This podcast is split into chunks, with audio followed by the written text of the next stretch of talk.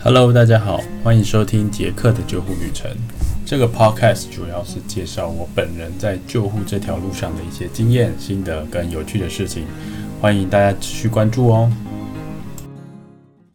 大家好，欢迎收听杰克的救护旅程第四集。前面三集呢，主要是介绍我在澳洲求学的一些过程。那如果各位有想要听更多更仔细的部分呢，也欢迎来信跟我说，我可能会重新再录制一个专题，然后跟各位做一些分享。那今天呢，其实介绍比较不一样的主题。那最近呢，其实买了一些书。那这些书呢，其实不一定是救护的书，还有一些在职场啊，或者是帮助一些思考方面的书。今天要介绍这本呢，其实在二零一七年的十月呢，当时当时我回到澳洲母校的时候呢，在校园书局里面看到这本书。那这本书的书名是《Paramedic Principles and Practice NZ: A Clinical Reasoning Approach》。它其实这本书的书名就是讲说它是紧急救护的一个原则跟实务。那 N Z A N Z 呢，意思就是说是澳洲跟纽西兰。它的副标题是 Clinical Reasoning Approach。这本书呢，主要就是讲 Clinical Reasoning。Clinical Reasoning 的中文是临床推论。那所以这本书呢，将会用一些临床推论的技巧来引导呃读者去做一些。思考。那这本书的四位主要的作者是 Matt Johnson、Lenny Boyd、Hugh Grantham、Catherine Eastwood。Matt Johnson 其实我在第二集的时候有提到这位老师，那这位老师就是教呃专业沟通的这一门课的老师。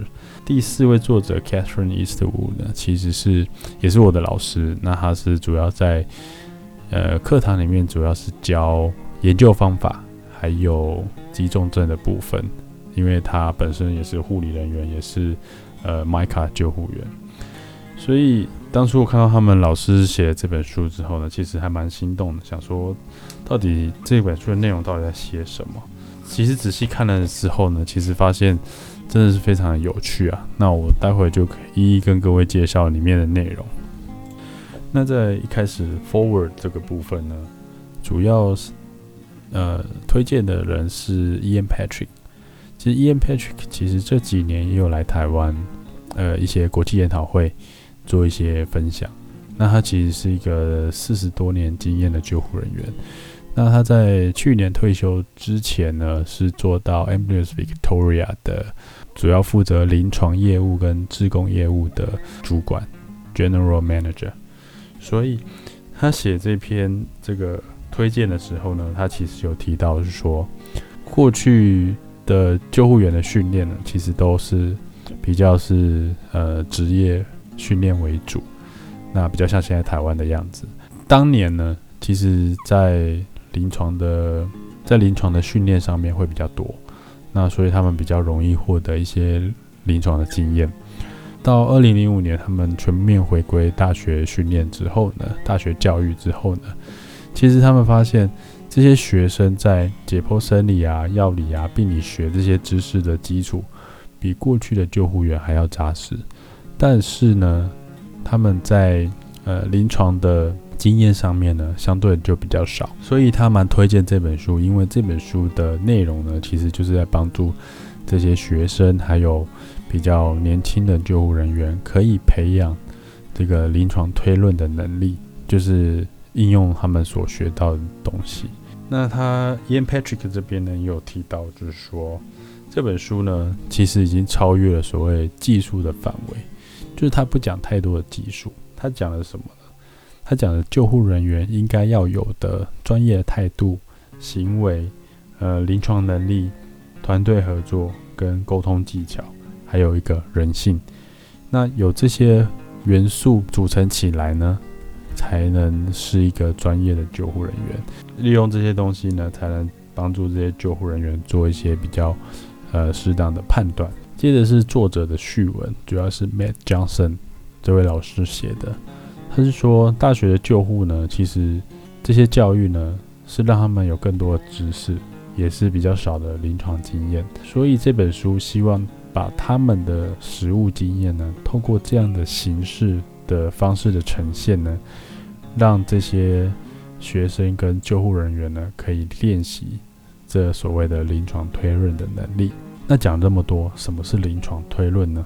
那这本书里面提到临床推论的定义呢，它是说结合了知识、批判思考，就是 critical thinking，然后判断 judgment。解决问题 （problem solving） 的能力，让临床人员可以做出诊断 （diagnosis）。那这个 clinical reasoning 临床推论的，它其实有四个步骤。第一个是评估 （assess），第二个是确认 （confirm），第三个是治疗 （treatment），第四个是评价 （evaluation）。一般我们在救护的训练的教育的内容里面呢，其实都。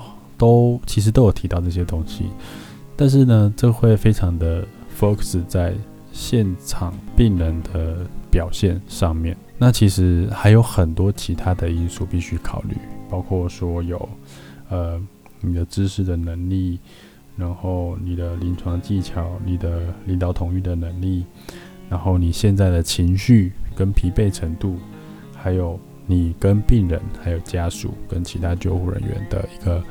沟通的内容，那其实都会影响到你所做的这些临床的推论。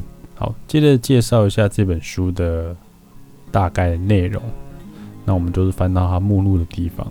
其实这本书还蛮厚的，其实总共呢可以分成三大部分，十八个概念跟五十七个章节，所以这内容是非常的丰富。很多人会想说，哎，奇怪，那这个跟一般的救护的教科书到底有什么不一样？那不一样的地方是，呃，一般的救护教科书呢，可能就是前面会介绍救护的系统啊，然后接着介绍一些解剖生理学、药理学、病理学，然后接着就是哎，内科急诊有常见的有哪些，然后创伤急诊有哪些，然后环境急诊有哪些，然后其他类的有哪些，然后就一一介绍。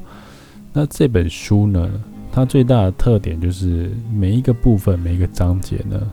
它其实都是用几个实际的例子去串联，所以这本书其实我觉得有价值的地方，就是在于它结合了整个澳洲跟纽西兰的救护的一些比较经典的案例，而且是实际的案例。透过这些案例呢，去引导出一些相关的主题。那我们讲第一部分，第一部分其实讲救护的原则。也就是一些呃救护实务啊，然后临床评估的方法，就是评估的流程、人员的安全、救护的教育，然后临床推论的一些概念。那第二部分呢，就是真的比较临床了，主要是讲到是包含各式各样的情境。那其实它分类的状况呢，它其实分类的状况其实是用一开始从意识的改变、呼吸窘迫的情况。心脏急症、过敏反应、呃疼痛、创伤、环境急症，比较有挑战性的，例如说，呃腹痛、败血症等，或者是其他特殊的案件，例如说他是独居的，他是濒死的老人，可能是洗肾病人，或者是原住民或其他族群，然后也有可能是行为异常的部分。那这部分呢，讲到比较多临床的问题呢，他会一开始讲到是。这个临床的问题，它的流行病学的一些资料是哪些？然后接下来是讲它的病理学，还有解剖生理学部分，还有包括常见的药物。那这些讲完之后呢，他就用一个实际的案例去带出这个临床推论的一个思考的流程。那第三部分呢，其实是讲到其他的一些知识，知识类部分，包括说一些灌流的定义啊。呃，自主神经反应或者是发炎反应的一些观念。接下来呢，就会跟各位介绍一下，主要是提到以第二部分的临救护实务的部分呢，我们举其中一个例子来跟大家介绍一下这本书的内容。其实这一本书的到第十二章开始呢，就是讲到一个临床实务的第一部分，它讲的是意识改变。所以你要想。我们常见的一些意识改变的案件呢，它可能是什么原因造成的？第一个部分，它提到是低血糖。哦，低血糖其实还蛮蛮蛮常见的一个呃救护的案例。所以呢，在这部分呢，他会先介绍了呃一些糖尿病的一些流行病病学的一些资料，然后呢，我们身体是怎么去调节这些血糖值，还有葡萄糖。那接下来就是讲到病理学的部分。就说，如果你血糖调节有问题的时候，会哪些现象？那是什么原因造成的？等等之类的。然后，呃，在澳洲或纽西兰，你常见的一些，呃，口服糖尿病的一些药物有哪些？这样，呃，我们讲到这个案例啊，这个案例其实是一个哦，凌晨一点，然后派遣中心告诉你说，有一位十九岁的男性呢。在在在家里面被发现意识不清，然后他有第一型糖尿病的病史。到现场的时候呢，你发现呢有一个年轻人呢，就是趴在他的书桌前面，发现他全身都是湿透的，对痛有反应而已。然后你会听到很大的寒音。好，在刚刚提到的这个呃临床推论的一个四个步骤，就是 assess。Confirm treatment 跟 evaluation，好，所以一开始在 assess 的部分呢，他就会问到说这个病人的一个病史的部分。那他妈妈其实在旁边，他就说哦，他其实呃已经有呃八年的病史。那他其实身上有带一个 insulin pump。insulin pump 呢，其实在国国内可能比较少会遇到啦。嗯，在国外的话呢，他就说这个病人其实是有带一个 insulin pump，它就像一个呃 BB 扣大小，然后呢，它有一个管子插在腹部里面，那他就定时呢会给那个胰岛素这样子。所以其实如果我们要发现他是不是因为血糖的问题造成他昏迷的话，那其实我们最常见的判断他是不是低血糖，那我们就是做。测血糖，那测血糖的部分呢，其实就蛮直觉的。但是呢，这本书里面告诉我们，其实这个我们不能把它想得太简单，因为你还要想到说，它这个这个 insulin pump，它到底是不是有真的在工作？然后再来，你不知道这个病人就是意识改变了多久。那如果说他时间太久的话，其实。你给他的一些处置，他不一定会有呃立即的反应，或者是说，就算你给他血糖补充了，那其实他因为大脑缺氧，然后又缺糖分的关系，所以呢，他可能会影响到他一些呃正常的反应。那另外一个就是说，他有他有提到，就是如果这个病人他真的躺太久，那他是一个奇怪的姿势的时候。那可能某些肢体是被压在，可能压在身体底下，你会发现其实也要怀疑他会有一个 cross syndrome 的个部分。那这个部分也是，呃，这本书里面有提到的。好，那接下来呢，SS 的部分呢，他们就是除了病史的询问之外呢，当然就是讲到初评、初步评估的部分呢，他们其实是主要是只讲 A、B、C 的部分。那 A 的部分就是看他他的呼吸道是不是畅通的，那 B 的部分呢，它就是看他的呼吸的品质跟状态，那 C 的部分你就看它的循环。在这个案件里面呢，书上有提到，低血糖其实不太容易会造成呼吸道的影响，但是在这个案件里面呢，因为你有听到寒音，而且他是趴在桌上的。所以在这个时候呢，其实你就要想，我要怎么样可以解决它含音的问题？那是不是就是要把它调整到一个比较适当的姿势，让它的呼吸道可以畅通？接着又讲到呼吸的部分。那其实呼吸呢也一样，低血糖的病人呢，其实低血糖这个问题不太会影响到他呼吸的功能。呃，还有很多其他的原因。会造成，因为他这边有提到，就是虽然我们怀疑他是低血糖，但是我们不能把所有的评估呢，都把它以低血糖为基础来看这件事情。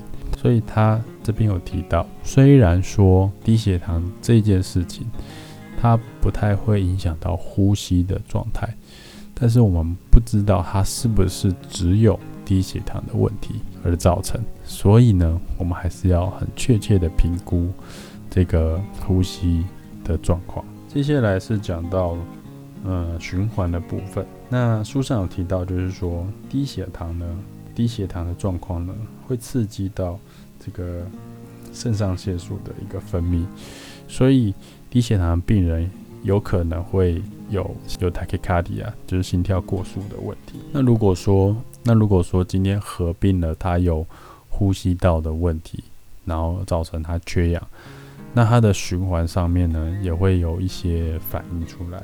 然后再来是环境的因素，因为这个病人呢，你到达现场的时候，发现他全身都湿透，就是冒冷汗、湿透，所以呢，他全身湿透的情况之下，你要考虑到的就是他现在的环境，还有他身上湿的衣服呢，会不会造成他的一些体温的散失？这部分也是需要去做考量。好，接着呢，他在做一些现场情况的一些会诊。那主要是第一个问题就是他是意识不清，对痛有反应而已。GCS 五分，眼睛不会张开，对痛的刺激呢会回缩，然后会呻吟。那他的姿势就是趴在桌上。那他的哈瑞是一百二十四次，血压是一三零 over 八十，肤色是湿冷苍白，他没办法讲话，呼吸速率是每分钟十八下。然后他呼吸的呼吸的频率呢是呃正常的，他呼吸的时候呢会有含音。那在听诊肺音的时候呢，他两侧都清澈。那 SpO2 加上去呢是九十五，体温三六七。那他测血糖的结果是显示 low，这是我们评估的部分。那接下来呢，我们就要讲到的是第二步骤亢奋。那这个这个案件呢，其实很直觉的，我们去做了一个血糖的测试，然后根据他病史，还有他有 insulin pump 这些问题，那我们其实可以推论的是，他应该主要的问题是低血糖，应该是低血糖造成的。但是呢，我们今天要训练学生或是读者一个临床推论的一个能力的时候呢，在亢奋这部分呢。我们就要做很多的鉴别诊断，所以他这边会提到说，那除了低血糖以外，你觉得还有哪些可能？给各位两秒钟想一下。好，那这本书上提到了，它其实还有哪些可能？第一个，酒精中毒，就是喝太很多酒；再来第二个是药物过量；再来是 AMI 心肌梗塞，也有可能是感染或败血症造成的。有可能是中风，也有可能是癫痫发作，然后或者是这个肾上腺的一个不足的问题，然后还有另外一个呢，也有可能是呃忧郁症，就是行为急症方面造成的一些问题。OK，所以虽然说他一开始是对痛有一点点反应，然后意识不清，然后我们。做了一些基础的诊断跟病史之后呢，我们其实主要是想，他应该是低血糖的问题。这本书呢又又又提到了其他这些因素都有可能会造成意识不清的问题，所以这部分呢就是希望我们读者在读的时候呢，也希望去思考，在救护的时候呢，千万不要有一个 tunnel vision 的一个就是很狭隘的一个呃一个想法。或者是很直、很用凭直觉的说啊，这个病人一定是怎样？我们在做任何的诊断的时候呢，或者做临床推论的时候呢，我们还是要必须要把一些想法都把它考虑进去。那接着呢，是讲到处置的部分呢，因为我们确定，其实我们就是确定他是低血糖的问题，所以在处置的部分呢，他第一步会强调的是安全，所以这病人是不是在安全的情况之下？接受我们的处置，再来就是我们会不会用到一些针具？这些针具呢，救护员是不是有适当的穿着防护装备？然后是会适当的使用这些证据来给予这个病人一些治疗。那这边有提到了，就是在到院前，其实我们可以给什么？如果这个病人是清楚的，那我们当然就是可以给他口服的葡萄糖或者是一些糖水这样。那在澳洲这边呢，其实跟台湾像啊，其实它可以给 IV 的葡萄糖，就是静脉注射葡萄糖。另外，除了葡萄糖以外呢，因为葡萄糖你必须要静脉注射。这边讲到一个，就是在澳洲呢，我们当初在学的时候，对于这个葡萄糖的给予的路径呢，其实还蛮严格要求的。就是我们 Emulus Victoria 呢，其实是给呃十 percent 的 dextrose，跟台湾的 D 五啊其实是不太一样的。那因为它相对浓度比较高，所以我们在建立静脉输液的时候，静脉管路的时候呢。你必须要先打十 cc 的 normal saline，那确认说你在推这十 cc 的时候呢是非常顺畅，那也没有肿胀的问题。这时候呢才确认说这条 line 是 patent，你才我们才能够接上这个十 percent 的 dextrose。那其实有些病人其实没办法给他静脉注射，因为有时候可能说这个病人的 IV 不好打。那在澳洲呢，其实会有给一个就是升糖素 glucagon 的一个 IM 的一个 set。那这个 set 其实就是放在一个像小小的铅笔盒里面。那它的注射的 normal saline 其实已经放在他们的那个针筒里面，所以你只要把它打到那个骨卡孔的那个粉里面调调和之后呢，就是摇一摇之后呢，再把它抽回来，直接 IM 打在病人身上。那其实这个效果呢，是当然是没有直接 IV dextrose 这么快，但是它还是呃另外一种就是让病人恢复血糖的一个方法这样子。所以这本书里面有提到，就是说，哎，口服的时候你要注意什么，然后 IV 注射的时候你要你要你要注意什么。再来，接下来还有提到是说，你要不要送到医院去？那其实。糖尿病的病患呢，接受这个葡萄糖的处置之后呢，在澳洲是可以把他留下留在现场的。那前提是说他在现场其实是有家人或朋友可以照顾他，那我们是可以把他留在现场。那前提是说我们给他治疗之后呢，他有恢复到正常。有几种情况呢，可能是我们必须要把他送到医院去的，有可能是他没有完全的恢复到他原本正常的状况。再就是，是不是过去没有被诊断有糖尿病，或者是说像这个病人他有 insulin pump 的，有携带 insulin pump，那这部分的话，我们也要确认，要到医院去确认说这个 insulin pump 是不是有正常的工作。那还有另外就是，他有没有其他可能潜在的因素啊？例如说，呃，有外伤的问题呀，有其他呃比较复杂疾病的问题。那可能会影响到这样子的一个表现，那这个部分我们也没办法，呃，把病人留在现场。第四步骤呢，就是呃评价 evaluation。那 evaluation 的部分呢，就是看说你前面的这个诊断跟你的处置是不是真的让患者有回到一个正常的反应。那这样子的过程是不是都 OK 没问题？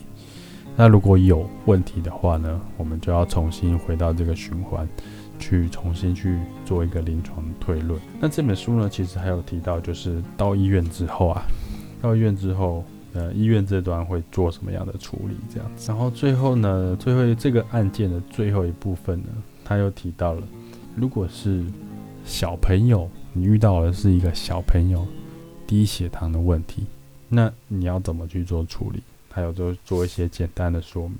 好，这只是讲了这么多呢，其实这只是这本书的其中一个章节的某一个案例而已。我很快的翻过了这些一些章节之后呢，其实这里面所引导的这些思路啊，其实就是我们在澳洲课堂上学到，老师还有这些呃救护人员在指导跟引导我们思考的时候的这些思路的模式。那我觉得说，如果各位如果有兴趣的话呢，也可以买这本书来看看。那其实里面可以收获蛮多的。今天介绍这个是第一版，第一版的那个 Paramedic Principles and Practice NZ。那第二版呢，其实在今年已经要发行了。那第二版的主要的作者呢，就是 Professor Brett Williams 跟 Linda Rose。那这两位呢，当然就是一位是 Monash 救护学系的系主任，那另外一位是呃也是系上的老师。那这位这两位老师呢，其实也都是教过我的老师啊。那所以呃，其实我还蛮期待，就是可以拿到呃这个第二版，那看到里面有一些什么样的新的旧案件，或者是哪一些改变，其实我也还蛮期待的。那如果拿到之后呢，呃，再跟各位做分享。那我们这一集的内容就到这边喽，谢谢大家收听。以上就是这一集的内容，感谢各位的收听。如果各位对于内容呢，或者是其他的问题想要询问的话，也欢迎留言或来信，我们会尽快跟做回复。希望各位可以持续的关注这个 podcast，也希望可以帮助到更多的人。那我们下次见哦，拜拜。